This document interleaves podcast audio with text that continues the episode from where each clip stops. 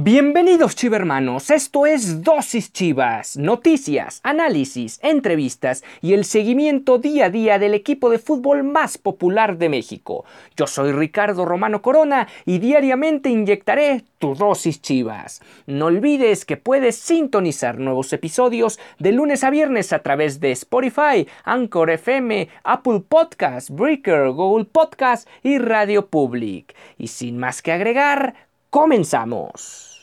何?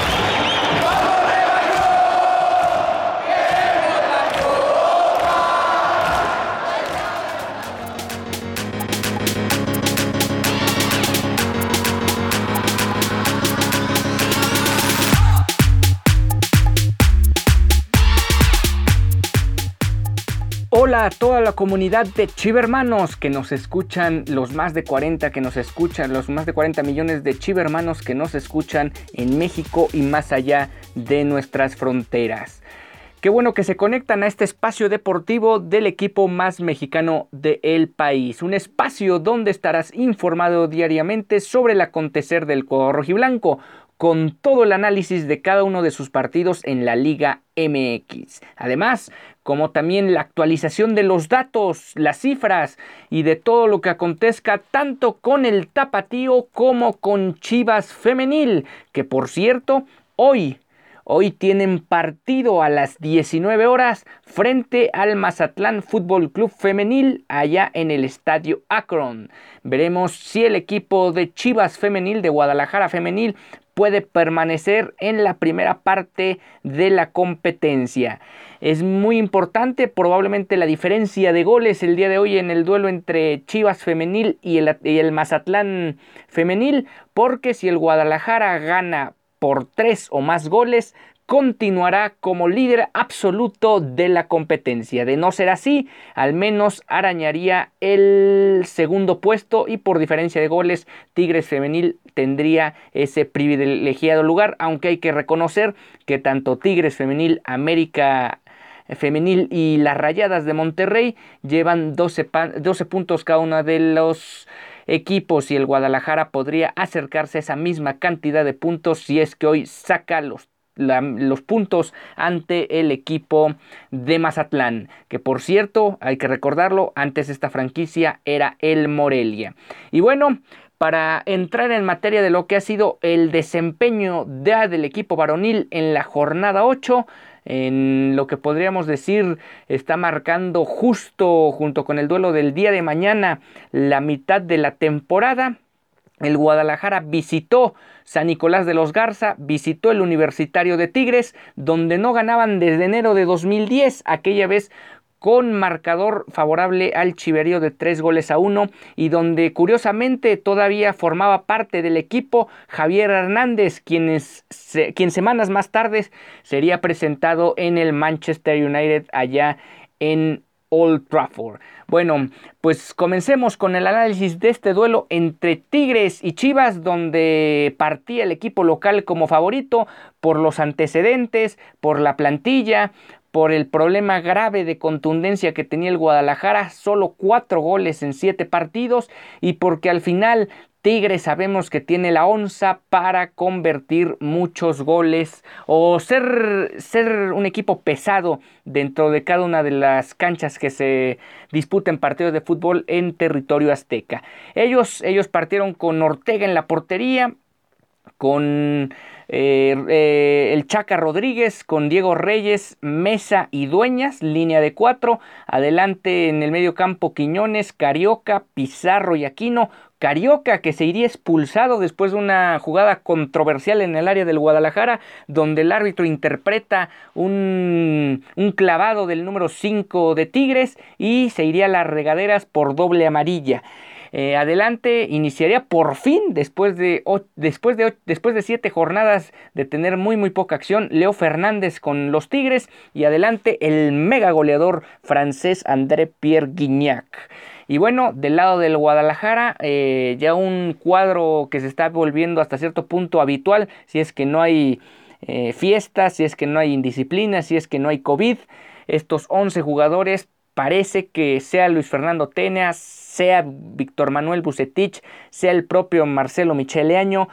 mm, respetan mucho la base de este cuadro titular. Toño Rodríguez en la portería, por el lado izquierdo el Pocho Ponce, en la central Sepúlveda, Sepúlveda y Mier y por el lado derecho el Chapo Sánchez. En el medio campo, Beltrán y Molina, en ya la famosa doble contención. Antuna por el lado izquierdo, Brizuela por el lado derecho, atrás del delantero Alexis Vega y adelante JJ Macías. Ese era el cuadro que presentaba Víctor Manuel Bucetich en un duelo donde podríamos decir que al inicio del partido, los primeros 20 minutos, el Guadalajara domina, domina en el sentido de, no de cortarle los los circuitos al equipo felino, en no permitirle al, cuadro de,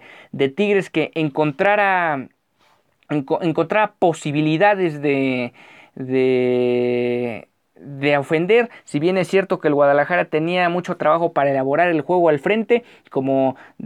ha sido una, una constante en este Guardianes 2020, cortaron los, los, avances del rival, no se veía punzante el equipo felino y viene al minuto 12, dentro de estos primeros 20 minutos, la primera tarjeta Rafael Carioca, que después sería fundamental porque 12 minutos después se iría expulsado en la jugada ya comentada. Antes, 3 minutos antes de, la doble tarjeta amarilla carioca, vendría el primer gol de las Chivas y este gol es producto, me parece, de lo que estudió Víctor Manuel Bucetich a su rival y de cómo los jugadores lo ejecutaron esta táctica o este planteamiento dentro del terreno de juego. Era saltar la línea, si veían adelantada a, las, a la última línea de, de Tigres, eh, buscar desde, desde la salida, saltar la línea con un pelotazo largo y ya sea Isaac Brizuela, el mismo J. Macías, JJ Macías, Alexis Vega o el más rápido de todos que es Uriel Antuna, se iban a encontrar la pelota y tal fue el caso en ese pelotazo al minuto 21 donde Uriel Antuna queda mano a mano frente a Ortega y lo vence con disparo cruzado y así ponía su primer gol en el, no solo en el Guardianes 2020, sino en toda su etapa con el Guadalajara, una asistencia de más de 50 metros de Mier y con eso el Guadalajara tomaba la ventaja en lo que sería una tónica eh, muy, muy constante de este equipo durante todo el partido saltar la línea y desplegar a velocidad tratando de explotar las mayores virtudes de estos cuatro jugadores que están adelante que es la velocidad. Ya lo mencionado, se iba Carioca al minuto 24 expulsado y después vendrían tres tarjetas amarillas consecutivas al Guadalajara en un lapso de cuatro minutos. Primero Miguel Ángel Ponce con una falta al medio el medio terreno en el minuto 39, después una Fernando Beltrán, Todas estas tarjetas tendrían una repercusión directa o indirectamente, ya sea en el planteamiento de Víctor Manuel Bucetich y en el desarrollo del juego. Beltrán otra falta en, medio, en el medio campo y una, una otra falta en el segundo tercio del terreno ya en territorio rival, otra vez de Miguel Ángel Ponce, quien se iría expulsado increíblemente. Eh, podríamos, se puede alegar que a lo mejor la, la falta es un tanto normal, digamos, no era para considerarse tarjeta, o sea, la doble amarilla, para sacarle una segunda tarjeta amarilla, pero al final el árbitro catalogó eh, mandarlo también a las regaderas y sobre el final del primer tiempo el Guadalajara se iba con la ventaja, pero también dejaba en igualdad de condiciones tanto a las Chivas como a los Tigres. Y bueno, con esto vamos a una pausa y volvemos.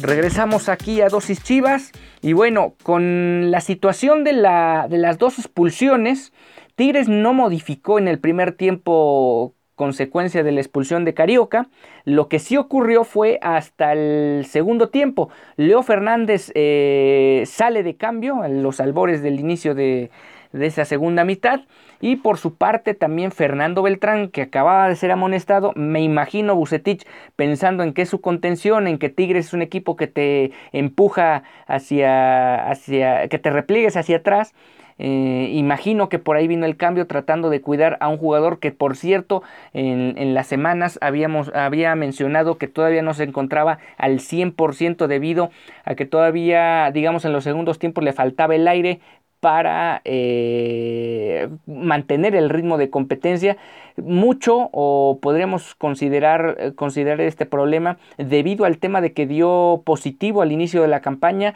y sabemos que a pesar de que son atletas de alto rendimiento les termina afectando de alguna u otra forma en su rendimiento físico en especial a cada uno de estos atletas. Pues bueno ahí está lo de Fernando Beltrán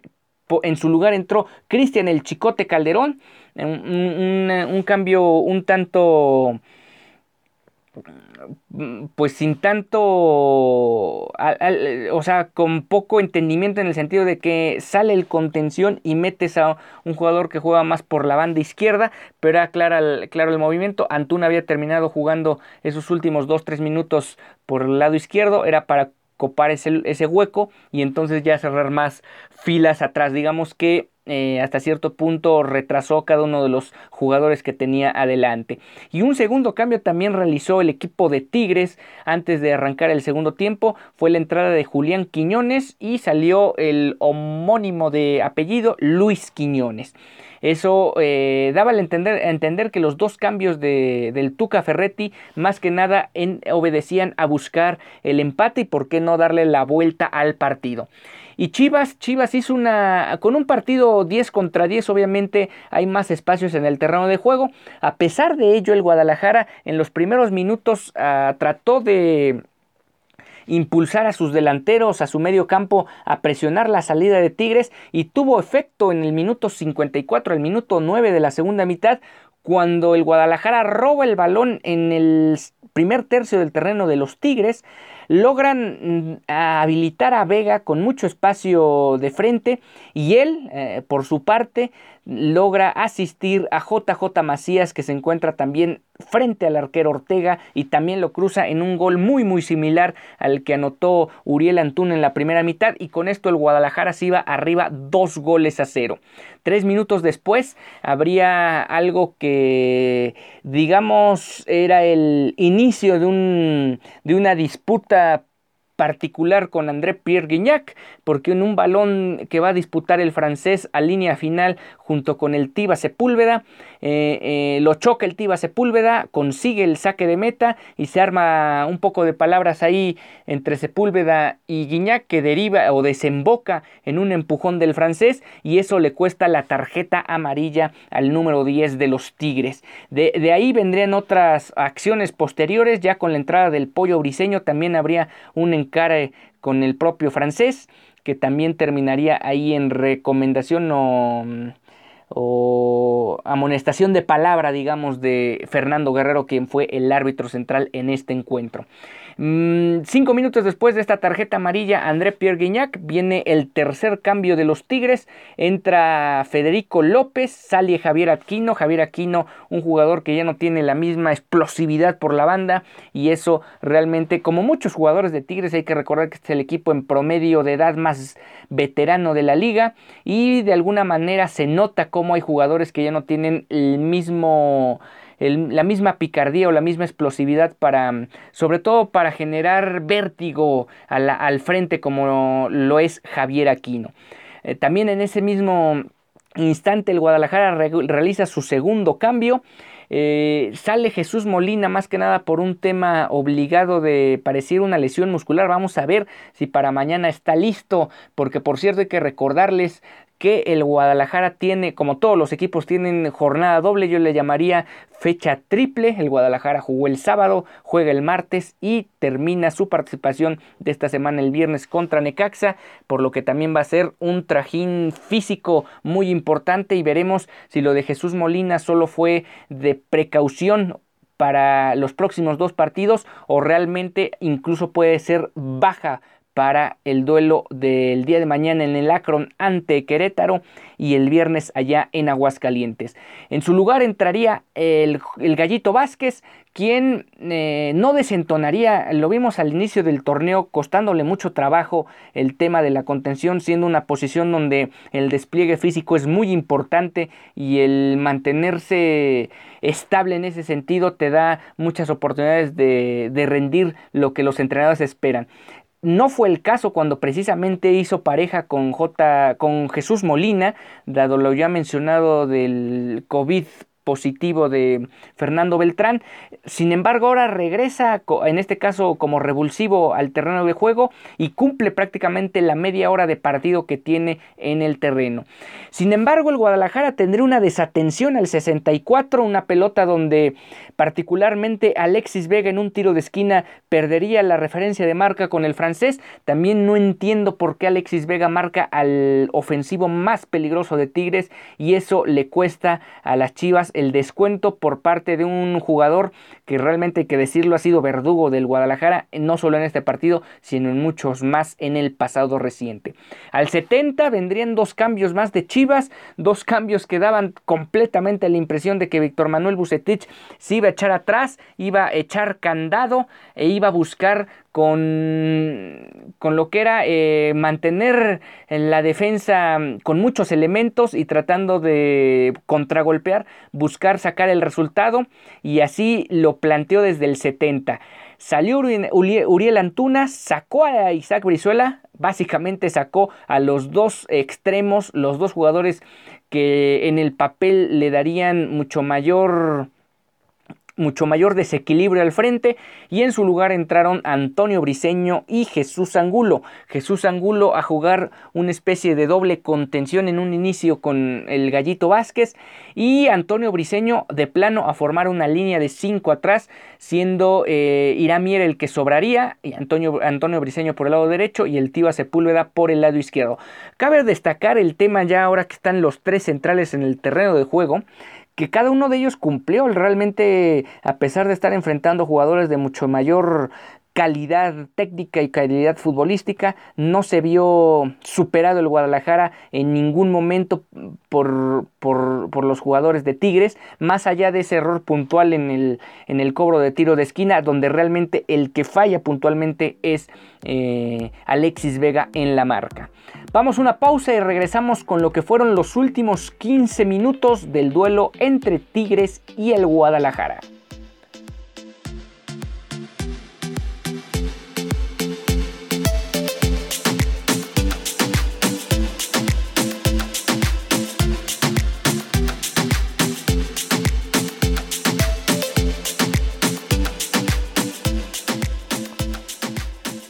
Ya estamos de vuelta aquí en Dosis Chivas, el programa deportivo del equipo más popular y más mexicano del país. Vamos rápidamente con los últimos 15 minutos del partido entre Tigres y Guadalajara. Es precisamente el minuto 75 cuando, cuando el Guadalajara realiza su quinto y último cambio, entra al terreno de juego Dieter Villalpando, que por cierto hay que destacar que fueron 15 minutos nada más los que le dio Víctor Manuel Bucetich, pero los cumplió cabalmente, cerró completamente, él fue realmente el que terminó por cerrar el cerrojo del Guadalajara atrás, en no permitir la circulación ordenada y escalonada de los Tigres, eh, en su lugar, su lugar lo tomó el lugar, perdón, de Alexis Vega en el terreno de juego, lo cual dejaba únicamente a JJ Macías al frente. Parecía que el Guadalajara estaba completamente copando el medio terreno con jugadores especialistas en el sector y obviamente ya la línea de 5 formada. Un minuto después el Tiva Sepúlveda se iría amonestado en una falta táctica donde ya se lo habían llevado y tuvo que cometer una falta para que no agarraran mal parado al Chiverío. Al 79 sale Eduardo Venega, perdón, sale ah, Julián Quiñones, el que recién había entrado, básicamente al Tuca no le gustó los 35 minutos de este delantero y entró Eduardo Venegas en una especie de improvisación al frente porque lo mandó como delantero tirándose a uno de los costados a buscar el, gol de la igualada. Y ante la inoperancia de Tigres, lo más peligroso fue un disparo de André Pierre Guignac del lado por la banda izquierda, recortando hacia el centro, en una pelota que le cae de rebote. Y por poco estuvo de sorprender a Toño Rodríguez, quien también tuvo hasta cierto punto una noche tranquila porque lo poco que pudo detener lo tuvo bajo su resguardo. Y el Guadalajara, los últimos cinco minutos más el complemento, lanzó algunos ataques a velocidad. JJ Macías estuvo a punto de anotar el tercero en un desvío fenomenal del portero Ortega que evitó en ese momento el 3 goles a 1, mismo que caería finalmente en otra jugada muy muy similar a lo que aconteció en el en el primer tiempo con el gol de Antuna, otro, otro balón filtrado a la espalda de la defensa central de, Tigres, sale Ortega fuera de su área a tratar de cortar, le gana en velocidad Jesús Angulo y ya con el marco totalmente abierto, no duda en disparar, aunque estuviera prácticamente en los linderos del área y anotar así el tercero y definitivo que le daría punto final a un partido donde el Guadalajara termina por sacar tres puntos, se regresa a Guadalajara con, con la victoria y ahora se espera que se venga una racha de triunfos, siendo que reciben al Querétaro y visitan al Necaxa el próximo viernes que por cierto cambia de técnico a partir de esta semana, será el profe Cruz quien se encargue de las acciones o del timón del cuadro hidrocálido allá en Aguascalientes. Y bueno, con esto estamos llegando al final de esta emisión de Dosis Chivas. Únicamente resaltar ya para finalizar, la buena actuación en general de todos los jugadores que formaron parte de este partido, de los 16 jugadores que formaron parte ya sea como titulares o como revulsivo desde la banca, porque ninguno digamos desentonó, más unos que otros tuvieron una mejor participación, pero ninguno estuvo por debajo del, nivel que uno esperaría de un equipo como el Guadalajara. Y al final hay que darle crédito a Víctor Manuel Bucetich, tanto en las buenas como en las malas, los los resultados mandan y en este caso le salió a Víctor Manuel Bucetich, contrario a que a lo mejor a muchos no nos agrade del todo que se eche para atrás, le salió a Víctor Manuel Bucetich y al final saca tres puntos valiosísimos para el Guadalajara que de momento los coloca, los coloca en la octava posición del campeonato y con una buena racha que puedan sacar en esta jornada doble, en esta semana, veremos al Guadalajara estando de lleno en la por los primeros cuatro lugares de la tabla general que hay que recordar evitan la zona de repechaje durante ya lo que va a ser la digamos la preliguilla que se va a jugar a principios de noviembre. Bueno, con esto hemos llegado al final de esta emisión. Recuerden que mañana, como es jornada doble, vamos a tener muchos resúmenes y previas de los partidos. Mañana, nuevo episodio, martes 7, perdón, martes 8 de septiembre para hablar sobre el duelo de más tarde que va a ser frente a los Gallos del Querétaro. No olvides que puedes sintonizar nuevos episodios de lunes a viernes a través de Spotify, Anchor FM, Google Podcast, Overcast, Apple Podcast, Breaker y Radio Public. Yo soy Ricardo Romano Corona y nos vemos el día de mañana con la previa contra Gallos.